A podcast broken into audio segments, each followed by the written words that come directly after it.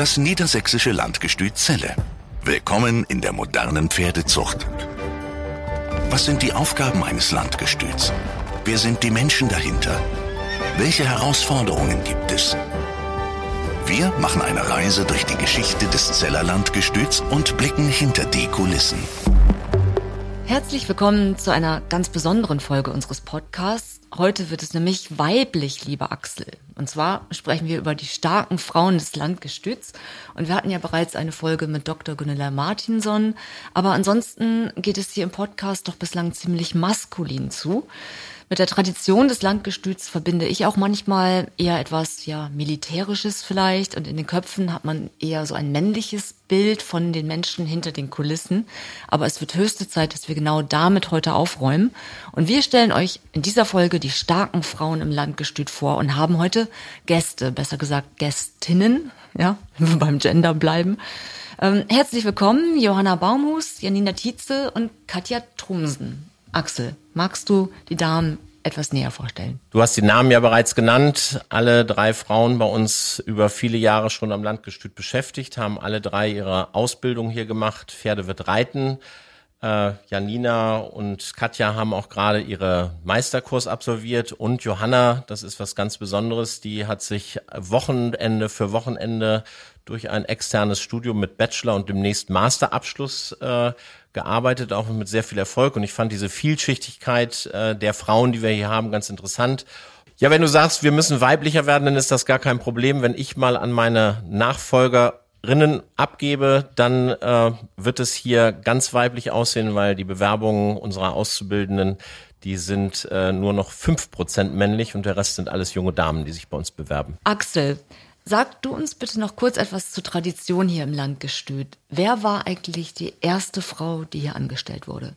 Die erste Frau, die wir bei uns hatten, das war Ute Spieker. Ute Wendorf heißt sie jetzt.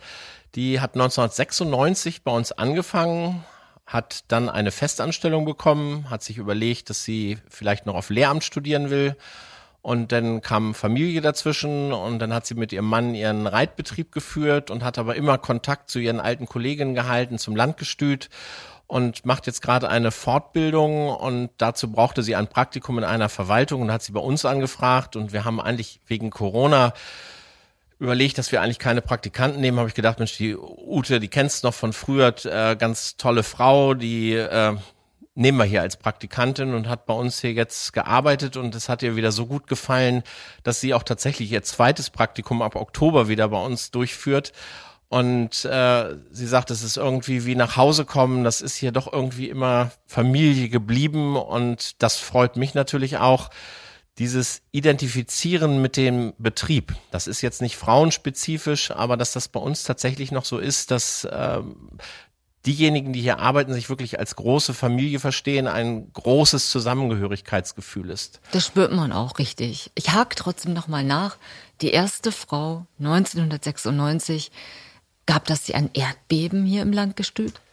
Das war schon ja, was Besonderes. Also man hat hier nur mit Männern gearbeitet. Auf einmal waren in dem Wohnheim Frauen und auch so von der Arbeit. Und da muss man vielleicht auch ganz ehrlich sein. Also bei uns spielt Frau, Mann keine Rolle, aber äh, es gibt da einfach Unterschiede. Und da hat man gesagt, so, die können das körperlich nachher nicht durchhalten und wenn die dann mal Kinder hatten und dann können die nicht so weiter, so diese klassischen Vorurteile. Und ich muss sagen, ich bin ja 1997 habe ich hier begonnen am Landgestüt und Frau Spieker war schon ein Jahr hier. Also für mich, sie war da und es sind immer mehr Frauen geworden. Bei den Bewerbungen sind es mittlerweile ja, 95 Prozent. Also wenn wir noch äh, fünf, sechs, sieben, acht äh, männliche Bewerber haben, die ich dann auch alle erstmal einlade, um sie mir anzugucken. Ähm, das ist mittlerweile, wir könnten überhaupt gar nicht mehr arbeiten, wenn wir auf diese Frauenbewerbungen verzichten müssten. Wie kam es denn überhaupt zu der Entscheidung, 1996 jetzt doch auch endlich Frauen einzustellen? Das war 1995, es war eine Hengstparade und äh, Ministerpräsident Schröder war hier und seine Frau fragte Dr. Bade, äh, warum reiten denn hier keine Frauen im Turniersport? Das ist doch hauptsächlich weiblich. Ihre beiden Töchter ritten auch. Und äh, Dr. Bade sagt, das ist ja gar nicht möglich. Wir haben ein Wohnheim und da gibt's auf der ersten und der zweiten Etage eine große Gruppendusche, wie so in einer Jugendherberge, und einen Waschraum und das können wir gar nicht mixen. Auch Toiletten haben wir nur, äh, sind nur auf Männer ausgelegt. Und wo ein Wille, da ein Weg. Und wo ein Wille, da ein Weg. Und dann gab's anscheinend im Nachgang ein Gespräch und äh, dann gab es auch Geld und dann wurde unser Wohnheim tatsächlich so umgebaut, dass wir aus drei Wohneinheiten äh, oder drei Zimmern äh, zwei machten und das mittlere Zimmer wurde dann umgerüstet in äh, eine Dusche, Toilette und Waschbecken. Und trotzdem ist es ja eine Sensation. Nach Jahrhunderten, ja, männlicher Domäne ist das Landgestüt Zelle plötzlich auch weiblich. Also was hat das gemacht? Und ich kann mir auch vorstellen, dass es da viele emotionale Diskussion gegeben hat?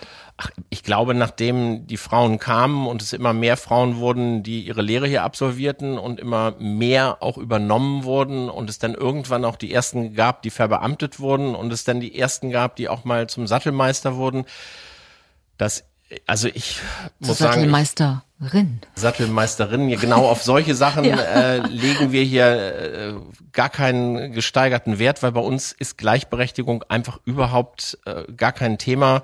Hier herrscht totale Gleichberechtigung und ich will gar nicht diesen großen Aufschrei, sondern ich will einfach vielleicht das darstellen, was dazu geführt hat, dass Frauen hier im Betrieb äh, ja eine hohe Akzeptanz relativ schnell hatten wir hatten sehr viel gut reitende Frauen. Wir haben diese, diese Sorgfalt der Frauen um ihr ganzes Pferd, um diese Materialien. Es ist nicht, dass die Männer das nicht sind, aber ich sehe das ja bei meinen eigenen Kindern. So eine Tochter lernt einfach noch mal besser. Berufsschule, ja, Berichtsheft, sowas, das war bei den Mädchen auf einmal kein Problem. Und äh, wenn vielleicht manchmal der Umgangston militärisch rauer war, dann wurde er vorsichtiger, weil es waren jetzt ja auch Frauen mit dabei. Also haben beide Seiten von profitiert. Ich muss jetzt auch so aus einer ganz anderen Perspektive sagen, ähm, so die ersten Jahre bei den Weihnachtsfeiern, ähm, die Frauen waren auch sehr kreativ, was die Vorführungen bei den Weihnachtsfeier, ob das nun Texte, Theaterstücke oder sowas waren, da haben die die Jungs auch mitgezogen. Ich war ja selber mal in dem Alter, da hat man nicht groß Reden geschwungen und äh, sich um irgendwelche Vorführungen gerissen. Und es ist bei uns einfach üblich, dass zur Weihnachtsfeier eine Kleinigkeit gemacht wird. Und also wir haben da so tolle Gedichte und Theatervorführungen und Gesangseinlagen gehabt äh, und da waren treibende Kräfte immer die Frauen. Und ja, wenn es um so einen Betriebsausflug geht, äh, wir haben natürlich schon immer Betriebsausflüge, aber auch da bringen sich die Frauen ein, sind so als soziale Bindeglieder äh, hier, also ich muss sagen, ich sehe da nur Vorzüge und also wie gesagt, ich bin ja auch in der Generation groß geworden, da ist das, glaube ich, nicht mehr so ein großes Thema. Und was so in der freien Wirtschaft sicherlich immer Thema ist, diese unterschiedliche Bezahlung, die unterschiedlichen Karrierechancen.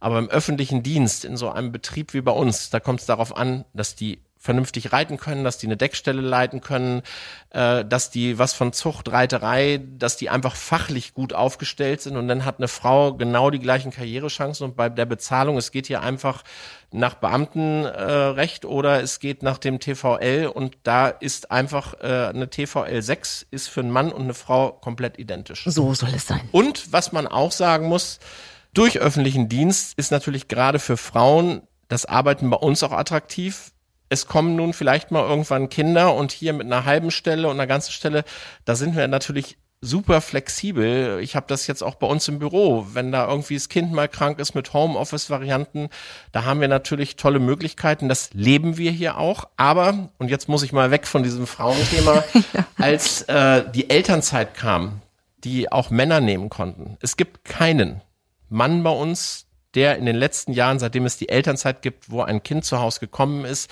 der diese Elternzeit nicht genommen hat. Das ist cool. Und das ist auch ein ganz, ganz tolles Zeichen und ich glaube, dieses Thema, man kann das hochspielen und es gibt da sicherlich auch in der Breite unheimlich viel Bedarf noch zu diskutieren. Bei uns ist es definitiv kein Thema. Unsere Folge heißt heute Starke Frauen im Landgestüt und jetzt wollen wir auch endlich mit euch dreien sprechen. Herzlich willkommen. Guten, Guten Morgen. Was hat euch ermutigt, Pferdewirtschaftsmeister hier in Celle zu werden, euch hier zu bewerben? Also ich bin sowieso grundsätzlich auch familiär mit Pferden aufgewachsen und da war dann auch relativ schnell klar, dass ich das erstmal weitermachen möchte. Und dann habe ich meine Ausbildung hier im Landgestüt angefangen, weil ja auch mein Vater hier arbeitet und wurde ich so ein bisschen reingeboren in diese ganze Geschichte und das ist ähm, Heiko Tietze, ja. Ja, genau. Mhm. Und ähm, ja, dann war mir auch nach relativ kurzer Zeit klar, dass das auch das ist, was ich gerne weitermachen möchte. Und ja, so bin ich dann meinen Weg hier gegangen. Und der Rest der Familie war auch einverstanden oder gab es da auch Eltern, die Mutter vielleicht, die gesagt hat, ach Mensch, äh, die Welt ist groß und bunt, möchtest du nicht doch etwas anderes machen? Nee, die sind eigentlich alle sehr pferdebegeistert. Meine Mutter reitet auch und von daher war das schon alles in Ordnung so. Und war das für dich auch genauso, wie du es dir vorgestellt hast? Oder ähm, ist es doch so, dass du gesagt hast, boah ja, ist schon ein harter Beruf? Ähm, ja, ich muss schon auch dazu sagen, ähm, ich habe auch in meiner Schulzeit hier mein Praktikum gemacht und da habe ich erst noch so gedacht, ja, das ist schon ein Stück harte Arbeit, aber ähm, so mittlerweile, man gewöhnt sich ja auch an alles und ähm, muss man sich manchmal ein bisschen durchbeißen, aber es macht ja auch Spaß. Man weiß ja auch, wofür man das tut. Wie war euer Weg? Bei mir war es ganz ähnlich. Also auch schon von klein auf geritten. Mein Vater hatte eine Hobbypferdezucht, wodurch man natürlich auch immer im Stall unterwegs war. Und dann hat es sich einfach so ergeben, dass ich mich beworben habe und äh, ja, dann eine positive Zusage bekommen habe. Und eigentlich erst mit der Zeit hier festgestellt habe, dass das ähm, total, also absolut mein Traumjob ist. Und ähm, dieses immer mit Pferden, vielleicht auch das Besondere mit Hengsten ähm, und das immer hier zusammenarbeiten einfach unglaublich viel Spaß macht. Ähm, ja, bei mir war es so, dass meine Mama immer gesagt hat, ich soll es eigentlich nicht lernen. Ähm, und ich bin auch von klein auf mit Pferden aufgewachsen, immer schon geritten. Und irgendwann kam ich von der Schule nach Hause und hat sie gesagt, Katja, pass auf, du willst eigentlich gar nichts anderes machen. Ähm, das ist dein Traumding und wir gucken jetzt mal. Und ich komme aus Schleswig-Holstein und Schleswig-Holstein hat gar kein Landgestüt mehr, schon seit vielen Jahren.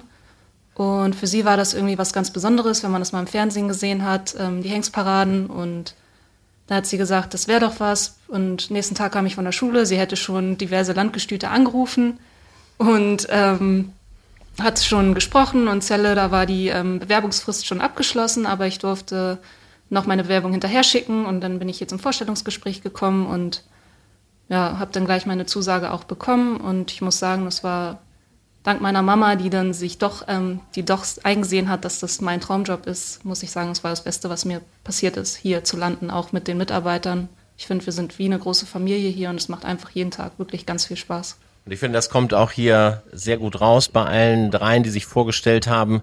Wirklich dieser Zusammenhalt und dieses Besondere in einem Landgestüt zu arbeiten. Und Katja, gut, dass wir dich noch nachrücken lassen haben. Wie ist denn das mit der, mit der Aufgabenteilung? Also gibt es sowas typisch männliches oder typisch weibliches oder macht hier jeder alles? Also ich würde sagen, ähm, manchmal vielleicht auch schade, aber unsere Männer sehen uns schon wirklich als vollständige Arbeitskräfte hier und nehmen uns auch die schweren Arbeiten nicht ab. Also ähm, das ist schon sehr gleichberechtigt verteilt hier. Nennt ihr euch Pferdewirtschaftsmeister oder Pferdewirtschaftsmeisterin? Wie haltet ihr es hier mit dem Gendern? Das ist ja ein bisschen gerade die aktuelle Debatte. Hier im Betrieb ähm, sprechen wir uns gar nicht so an. Also hier ist jeder per Du und jeder kommt super mit einem klar. Und wenn ich ähm, mich irgendwo vorstelle, dann ist das für mich, weil es noch gar nicht so lange her ist, diese Meisterprüfung, bin ich irgendwie immer noch Pferdewirt. Natürlich ist es ähm, der Meister dahinter, aber weiß, also es ist das, was ich gemacht habe und ich stehe, also es ist auch toll gewesen, dass man diese Ausbildung gemacht hat, aber irgendwie ist es halt mein Beruf und ich nenne mich jetzt nicht Pferdewirtschaftsmeister oder Pferdewirtschaftsmeisterin. Also für mich hat dieses Gendern keinen Bedarf. Diskutiert ihr das manchmal unter euch? Also was da gerade so passiert?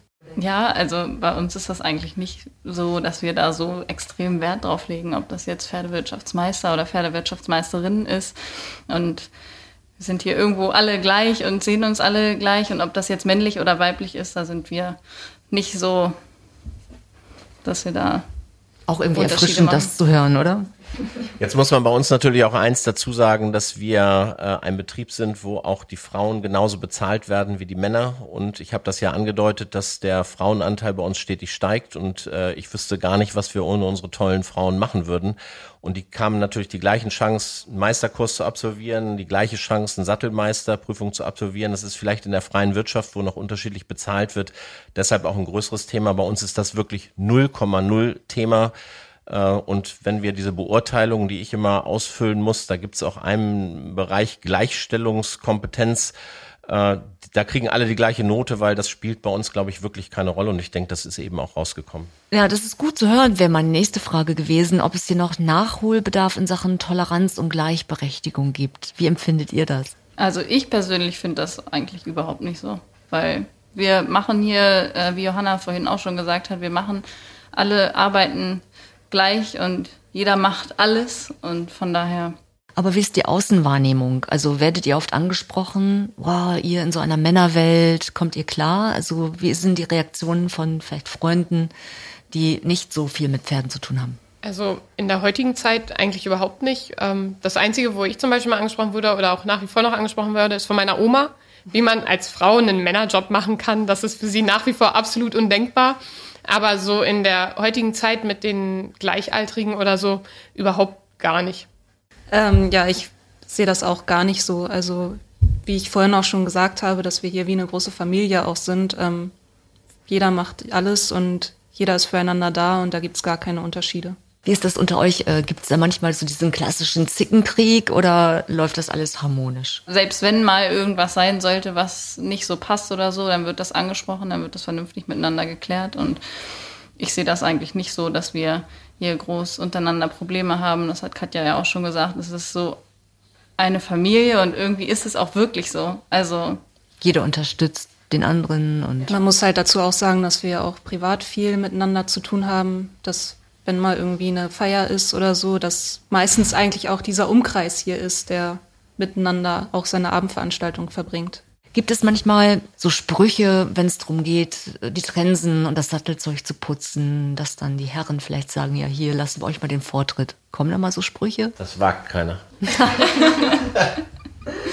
Vielleicht sage ich da mal was zu. Es ist natürlich schon gerade bei den Frauen, die so ein bisschen mehr in den Hengst, in die Pferde reinhorchen, auffallend. Ich will nicht sagen, dass das bei generell bei den Männern nicht der Fall ist, aber wenn es darum geht, dass ein Pferd nicht in Ordnung ist, wenn es darum geht, dass ein Pferd vielleicht lahm ist und aufgebaut werden muss, wenn man in Urlaub fährt und dafür sorgen muss, dass wie das Pferd in der Zeit dann trainiert wird, da haben die Frauen schon äh, wesentlich mehr Emotionen äh, für das Lebewesen Pferd. Also das ist äh, also ganz, ganz positiv, auch gerade bei den Damen, die ich hier sitzen habe, die sich unheimlich viel Gedanken um ihre Pferde machen. Können wir noch was mit Chiropraktik machen? Können wir was mit chinesischer Heilkunde machen?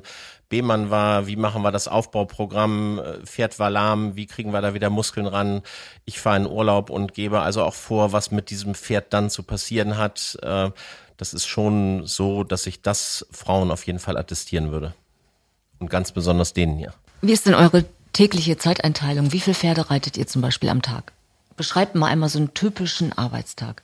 Naja, wir fangen morgens um Viertel nach sechs an und machen alle gemeinsam Stalldienst bis um Viertel nach sieben circa, also bis wir fertig sind, dann gemeinsam eine Frühstückspause und dann haben wir eigentlich so circa fünf, sechs Pferde zu reiten und das am Vormittag dann bis zwölf bis zur Mittagspause und dann am Nachmittag die Reste, die noch zu reiten sind. Das ist so unser eigentlicher Tagesablauf. Was dazu gesagt werden muss, ist, dass ähm, wir Reiter denn hier ähm, komplett für unseren Beritt alleine verantwortlich sind. Wir haben da keinen Pfleger bei. Wir kümmern uns um die Pflege der Pferde selber, um die Verletzungen, um alles, was, also alles rund ums Pferd dazugehört. Satteln, Trensen, Bandagen aufwickeln, waschen hinterher, wegstellen. Also pro Pferd, wie viel Zeit braucht ihr da? Eine Stunde? Ja, es muss schon gerechnet werden. Mhm.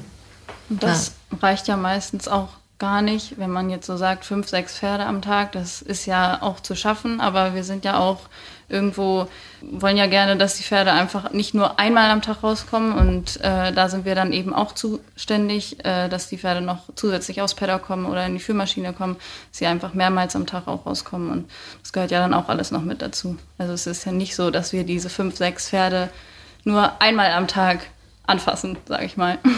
Das ist auch ein ganz schönes Stichwort. Es wurde ja eben gefragt, was machen Frauen anders? Also als wir diese Paddocks gebaut haben, bei den Männern äh, waren da doch deutliche Vorbehalte, Verletzungsgefahr und Frauen haben sofort erkannt, Pferde sind danach ausgeglichener. Das gehört einfach dazu, dass Pferde auch mal ohne Sattel, ohne Trense sich frei bewegen können. Also da waren die Frauen, was den Paddockgang der Hengste angeht, auch wesentlich aufgeschlossener. Welche Sprüche könnt ihr nicht mehr hören von den männlichen Mitarbeitern? Oder aus dem Freundeskreis, aus der Familie? Da wir ja vorhin schon alle gesagt haben, dass wir aus ähm, Reiterfamilien oder zumindest den Umgang mit Pferden hatten, ist, denke ich, in unserem Umkreis das schon so, ähm, dass alle das verstehen, was wir machen und auch verstehen, wenn man mal länger abends unterwegs ist oder man ein krankes Pferd hat, was liegt und man vielleicht sich die Nacht auch mal um die Ohren legt und dafür eine Veranstaltung absagt. Da gibt es eigentlich keine blöden Sprüche, da hat jeder Verständnis für. Ähm, habt ihr Grenzen? Also sagt ihr, okay, das ist jetzt irgendwie etwas, das ist echt Männersache, das überlassen wir den, den Jungs? Anreiten, Handling von irgendwie Junghengsten. Alle schütteln den Kopf. Ich freue mich ja, dass die Frauen hier bei allen Sachen, wo es um Gender geht, tatsächlich grinsen, lachen und betreten schweigen. Das zeigt, dass wir dieses Thema hier 100 Prozent drauf haben. Das erübrigt wahrscheinlich auch gleich äh, meine nächste Frage. Äh, merkt ihr heute noch im Alltag, dass die deutschen Landgestüte doch eher eine männliche Tradition haben? Also zum Beispiel in der Sprache oder bei den Uniformen, die ihr tragt, waren die alle zu groß oder zu unpassend? Also ja, das muss ich tatsächlich sagen. Ähm, wenn wir am Anfang die Uniformen ausgesucht haben, also da hätte ich zweimal reingepasst, das war immer zu groß, da mussten wir erstmal ein paar Änderungen vornehmen. Das ist ja ganz witzig, auch mit den Uniformen. Die Originaluniformen äh, zu unserer roten hannoverschen Gale-Uniform, die hängen ja auf der Marienburg. Und als das Landgestüt 250-jähriges Jubiläum hatte, hat äh, Prinz Ernst August von Hannover Dr. Bade angeboten, dass dann aber zum Jubiläum die Originaluniform genutzt werden sollten. Und dann ist Dr. Bade mit Reitern dahin gefahren und die Uniformen waren alle zu klein. Vielleicht müssen wir uns doch die Originaluniform holen. Also das entweder, ich kann mir nicht vorstellen, dass damals so viele Frauen geritten sind, aber die Mitarbeiter am Königshofe müssen wohl kleiner gewesen sein. Das sind ja Uniformen äh, vom Beginn des 19. Jahrhunderts. Da passte keine einzige. Deswegen haben wir die nachschneidern lassen. Ja, gute Gelegenheit jetzt in dieser Runde. Habt ihr einen Wunsch an den Chef? An den Gleichstellungsbeauftragten, an. die Gleichstellungsbeauftragte sitzt hier sogar in der Runde alles wunschlos glücklich. Liegt vielleicht daran, dass wir gerade Mitarbeiter-Vorgesetzten-Gespräche hatten und ich signalisiert habe, dass das alles sehr gut läuft. Ja, wunderbar. Ähm, prima. Gibt es von eurer Seite noch irgendwas, also Situationen, wo ihr sagt, so Mensch, da haben wir es den Kerlen mal so richtig gezeigt? Beim Fußballturnier der deutschen Landgestüte, wo immer gegeneinander gespielt wird, gewinnen grundsätzlich. Die Frauenmannschaften sind deutlich besser als die Männermannschaften. Man muss dazu auch sagen, dass wir Frauen immer die Männer unterstützen müssen beim Fußball. Also es gibt selten eine reine Männermannschaft vom Landgestüt Celle. Das ehrt äh, den Reitsport, glaube ich. Obwohl bei Thomas Müller wäre das andersrum. Wenn der im Team mitspielen würde, dann aber gut. Wäre okay. Ja. Axel, Unsere nächste Folge ist etwas ganz Besonderes und wir zittern auch noch ein bisschen, ob es denn wirklich klappt. Aber nach fast anderthalb Jahren Corona-Lockdown wird es im September wieder eine Veranstaltung geben mit Besuchern. Ja, Hengste Heide Handwerkskunst, ein ganz neues Konzept, was vom 3. bis 5. September hier in Adelheidsdorf starten wird und das wir euch gern näher vorstellen möchten. Die nächste Folge erscheint in vier Wochen. Wir freuen uns, wenn ihr uns weiterempfehlt und wir beantworten natürlich auch jederzeit eure Fragen. Schickt einfach eine Mail an info at landgestüt-zelle.de. Vielen Dank an euch drei. Halten euch jetzt nicht weiter auf von der Arbeit. Danke für eure Zeit und alles Gute. Und tschüss. Das niedersächsische Landgestüt Zelle. Willkommen in der modernen Pferdezucht. Damit ihr keine Folge verpasst, abonniert uns und folgt uns auf Facebook und Instagram. Alle Infos auch unter landgestützelle.de.